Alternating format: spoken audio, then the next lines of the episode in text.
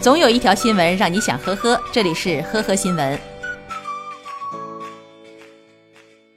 三月七号，一辆满载泥鳅的皮卡在甬莞高速上侧翻，两千六百斤泥鳅撒了一地。民警到场后发现，司机洪师傅好生眼熟，原来一个多月前，同样是在永管高速。洪师傅驾驶的皮卡车也是运载了一车的泥鳅，因为左后轴断了，导致侧翻，三千多斤泥鳅撒了一地，车轮掉落，还刮伤了价值百万的奔驰。由于车辆没有投商业保险，两次事故都是洪师傅自掏腰包。三月五号晚上，一名男子来到浙江杭州一个手机店内转悠，拿起柜台上一部标有一千六百九十九元的华为手机，把玩了一会儿，趁店员不注意，一把拔下手机，拔腿就跑。据店员描述，被抢手机是一部蓝色的华为展示机，不能插电话卡使用。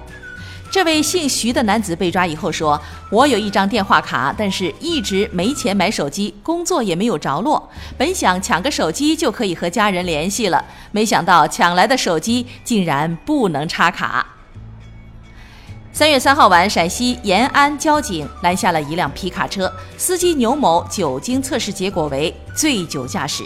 牛某说，当晚和朋友喝了两瓶白酒，认为周末交警休息，便自己开车回家，没想到被逮了个正着。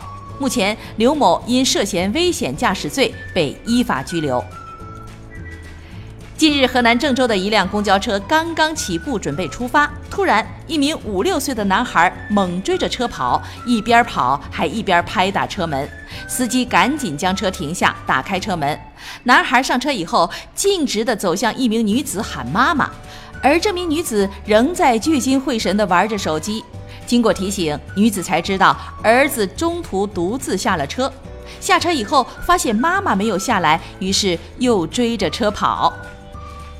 近日，江苏南京交警查获了一名酒驾司机伦某，但是伦某在现场始终不配合交警检测，企图逃避查处。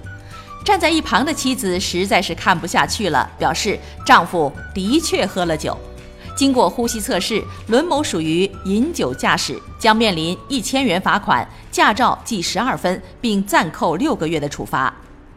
感谢收听今天的呵呵新闻，明天再见。本节目由喜马拉雅和封面新闻联合播出。